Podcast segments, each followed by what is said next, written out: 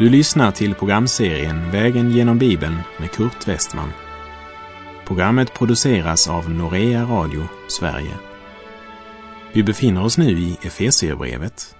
Slå gärna upp din bibel och följ med. Jag avslutade förra programmet med att säga att orden ”de som var nära” talade om Israel som hade Guds uppenbarelse, lagen och löftena. Och orden ”de som var långt borta” talade om hedningarna, det vill säga alla som inte tillhörde Israels ett. Men när Jesus kom bröt han inte bara ner skiljemuren på så sätt att han bara lyft hedningarna upp till samma nivå som Israel. Men han har lyft båda upp till ett högre plan. Han så att säga tog både statyn av koppar och statyn av järn, smälte ner dem båda och gjorde båda av guld. Se, han gör allting nytt. Vi blir båda gjorda till ett i Kristus. Ty genom honom har vi båda i en och samma ande tillträde till Fadern. Vi läser Efeserbrevet 2, verserna 19 till och med 22. Alltså är ni inte längre gäster och främlingar utan medborgare tillsammans med de heliga och tillhör Guds familj. Ni är uppbyggda på apostlarnas och profeternas grund där hörnstenen är Kristus, Jesus själv. Genom honom fogas hela byggnaden samman och växer upp till ett heligt tempel i Herren. I honom blir ni också uppbyggda till en Guds boning genom Anden. Om en Jesu lärjunge är en främling här i världen så är han inte längre en främling i det heligas gemenskap, församlingen. Vi har blivit medborgare i ett rike som inte är av denna världen och vi tillhör Guds familj. Förr var ni främlingar, gäster utan lagliga rättigheter. Men det har skett en dramatisk förändring eftersom ni nu har fått en tillhörighet som ni inte hade tidigare. Nu tillhör ni Gud, medborgare tillsammans med det heliga och tillhör Guds familj. Och det medborgarskapet gäller inte någon stad eller något land här på jorden, men det är ett himmelskt medborgarskap. Och i Filipperbrevet 3.20 skriver Paulus, men vi har vårt medborgarskap i himlen och därifrån väntar vi Herren Jesus Kristus som frälsare.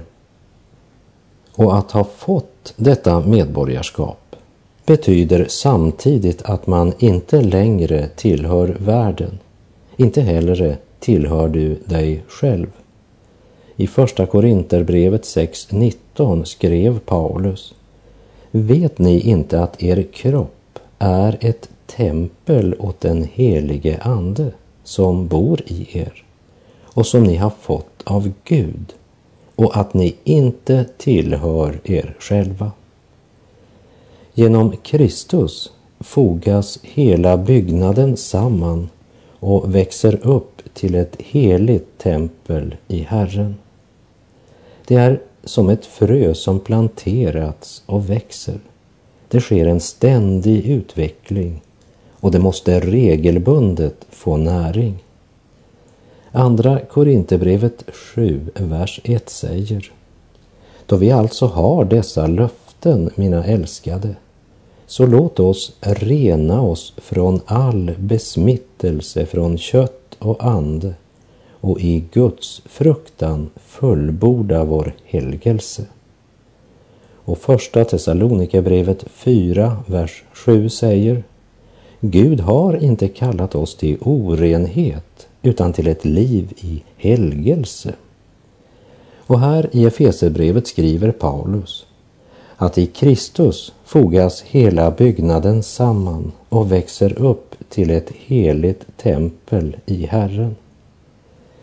När Paulus ska beskriva den frälsta människans privilegier i Kristus så tecknar han bilden av den nya judisk-hedniska gemenskapen med dessa tre bilder. Guds rike, Guds familj och Guds tempel. Ett rike är en sak. Ett hushåll eller en familj är något annat. Och i Kristus så upptäcker både judar och hedningar att de är något mera än bara medborgare under hans herradöme. De är barn i hans familj. Paulus påminner sina hedniska läsare om att de en gång var främlingar både för Gud och för Guds utvalda folk. Men Kristus dog för att försona och förena dem, både med Gud men också med varandra. Och eftersom apostlarnas och profeternas förkunnelse pekade fram emot Jesus Kristus själv, blev också Kristus hörnstenen under det hus som kallas för församlingen och som ska växa upp till ett heligt tempel.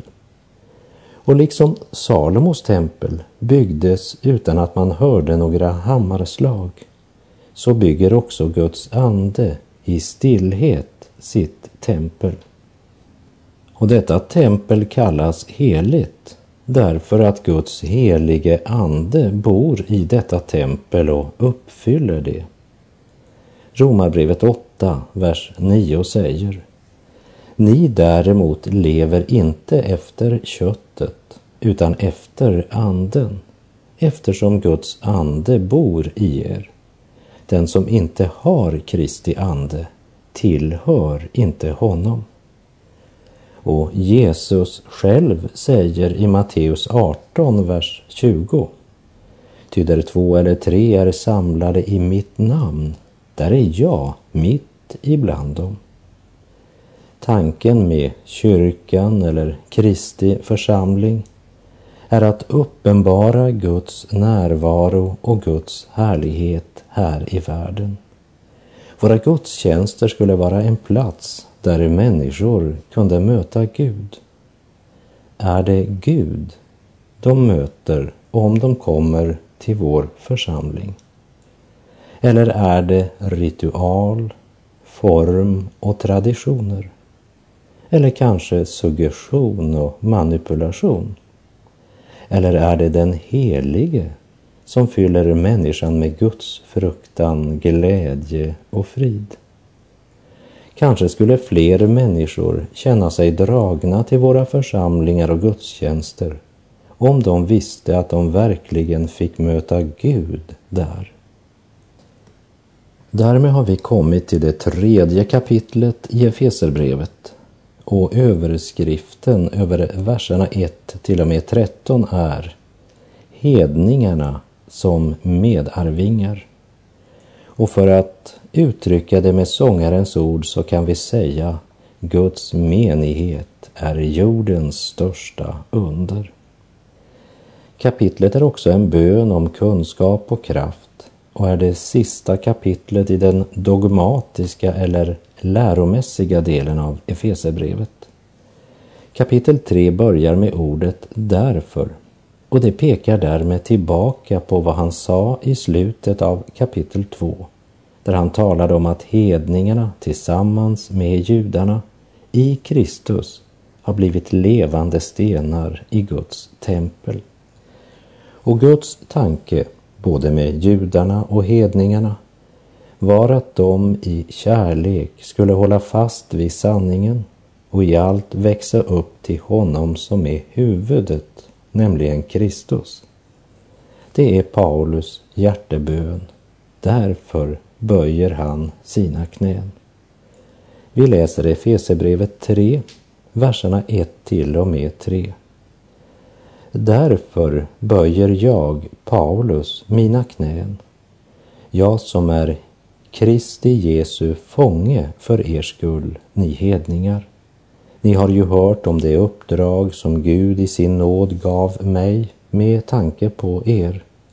Hur jag genom en uppenbarelse lärde känna hemligheten så som jag redan i korthet har beskrivit.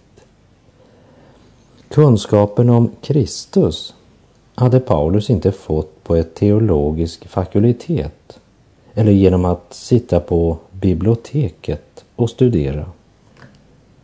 Men genom en uppenbarelse hade han lärt känna evangeliets hemlighet.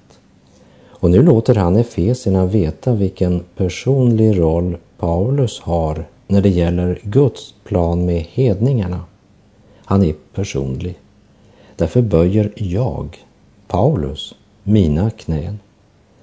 Därefter så vänder han uppmärksamheten bort ifrån sig själv och talar om att i Kristus har hedningen samma rätt till frälsning som juden. Och det var ju just Paulus frimodiga och kompromisslösa tjänst för hedningarna som förde till en sån fiendskap ifrån judarnas sida. Vi läser Efesierbrevet 3, vers 4. När ni läser detta kan ni förstå vilken insikt jag har i Kristi hemlighet. Gamla testamentets profeter hade talat om den utlovade Messias, det vill säga Kristus.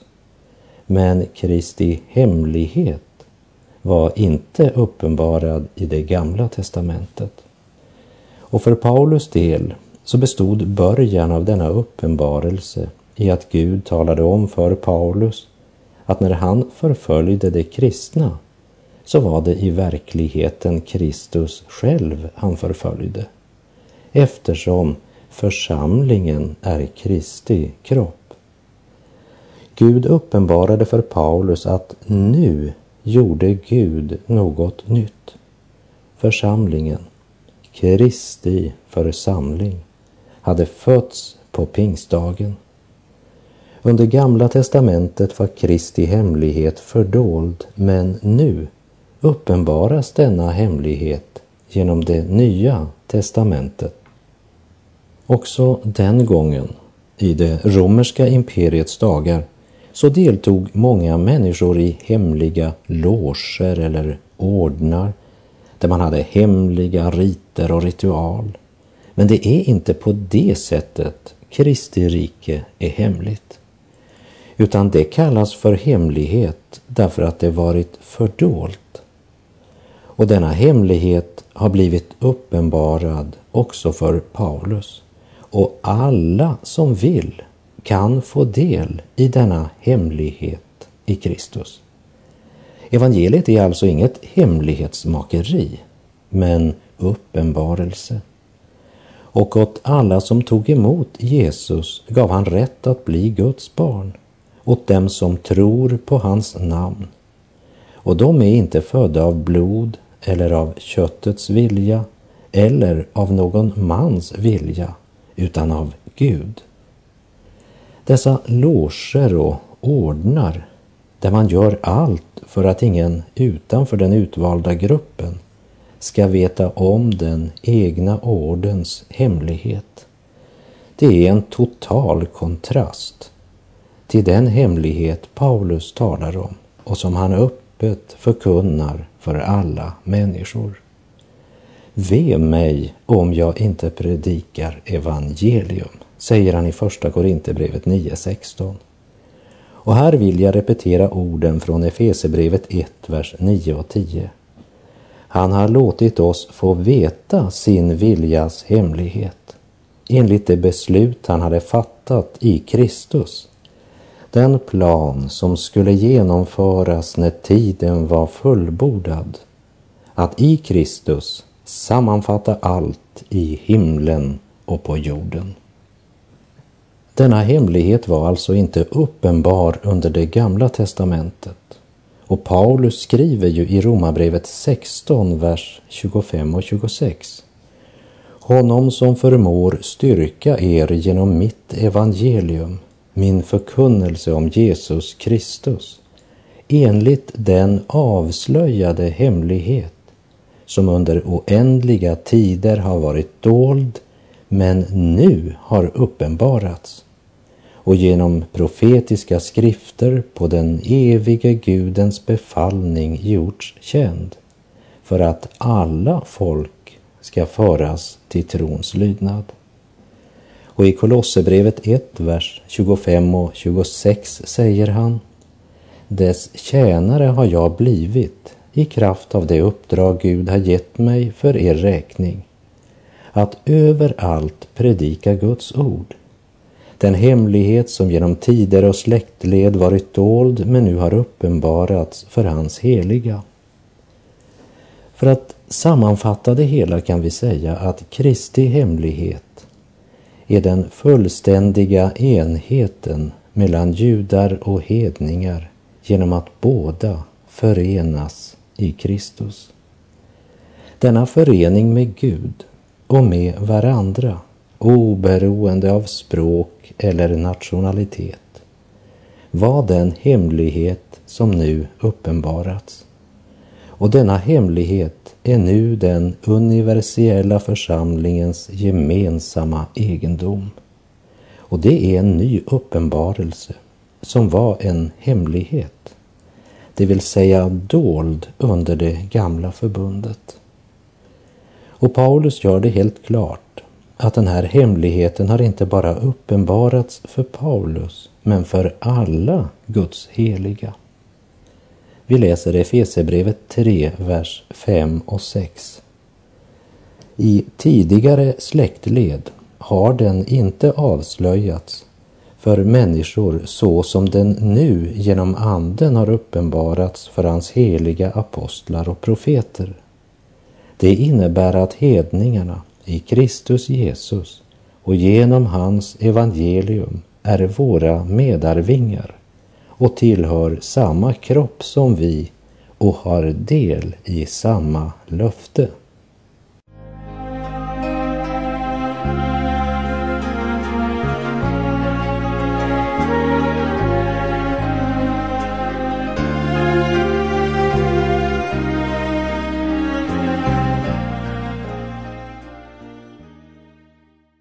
Vi läser Efesierbrevet 3, vers 7.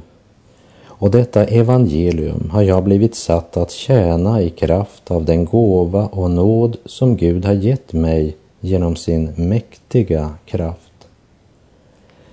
Och den första gåvan Gud gav Paulus var hemligheten han uppenbarade för honom. Så åtföljdes den av ännu en gåva. Och den andra gåvan var den tjänst Gud gett honom. Gud hade satt Paulus att tjäna det evangelium han fått uppenbarat. Han hade anförtrott honom att dela denna hemlighet med andra. Han hade mottagit både hemligheten och tjänsten genom Guds nåd och han utförde tjänsten i Guds kraft. Vers 7 säger oss att Paulus ser tjänsten för Herren som ett stort privilegium och inte som en tung förpliktelse som han är tvungen att utföra. Evangeliets tjänst gör honom varken trött eller modlös eftersom han inte går i egen kraft. Han tjänar i Guds mäktiga kraft.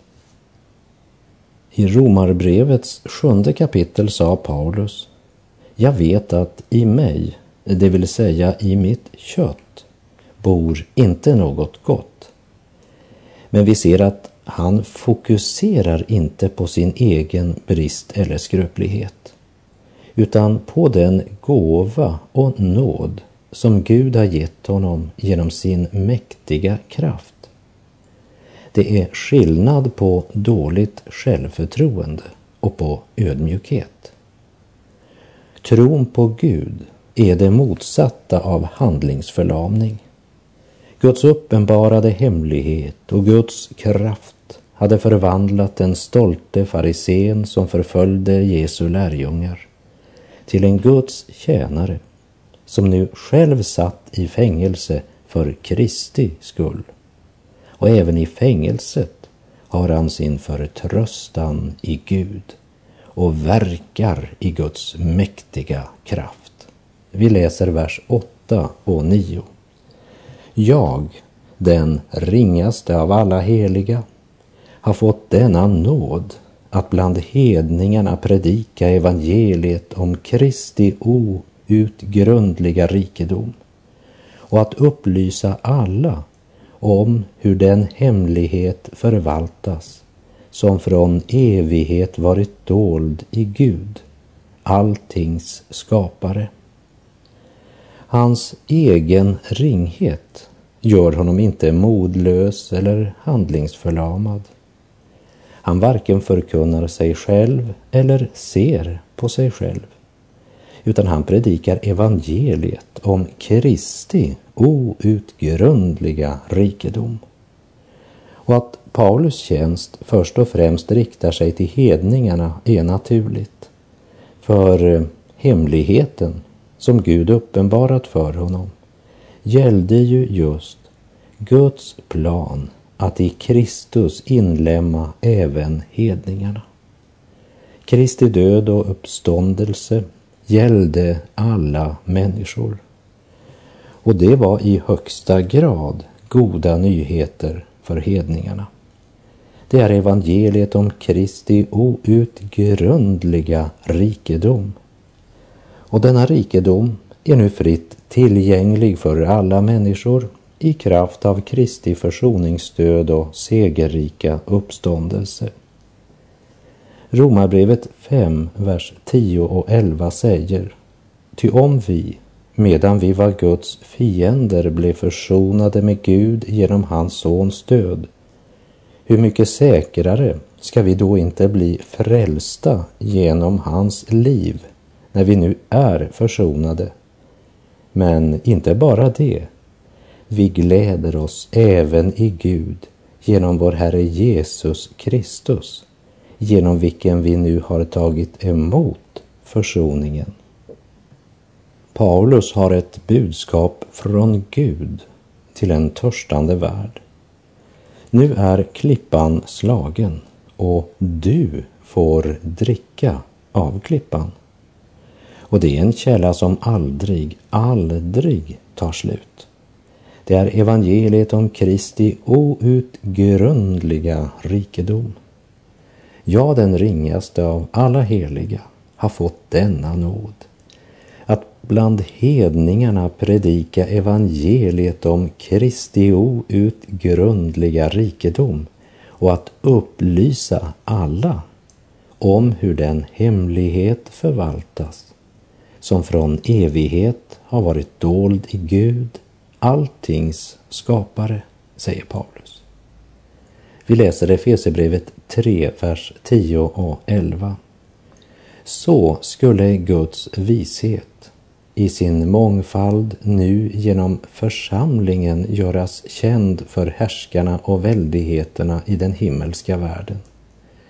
Detta var det eviga beslut som han utförde i Kristus Jesus, vår Herre. Här vidgas perspektivet ytterligare när Paulus informerar om ytterligare en konsekvens av Guds fördolda hemlighet som nu uppenbaras. Och även om det är människan som är det direkta föremålet för Guds underbara frälsningsplan så uppenbarar den också Guds vishet för alla skapade väsen i Guds universum. Guds hemlighet är inte ett abstrakt begrepp, men en konkret och levande verklighet som kan få erfaras av var och en som tar emot Kristus i tro. Guds suveräna makt demonstreras både för människor men också för alla andra skapade väsen i universum. Genom Guds mäktiga uppståndelsekraft och även av Guds outrannsakliga nåd och för det tredje av Guds mångfaldiga vishet. Guds uppenbarelse av det som tidigare varit fördolt uppenbarar det eviga beslut som Gud utförde i Kristus Jesus. Vers 12. I honom och genom tron på honom kan vi frimodigt och med tillförsikt träda fram inför Gud.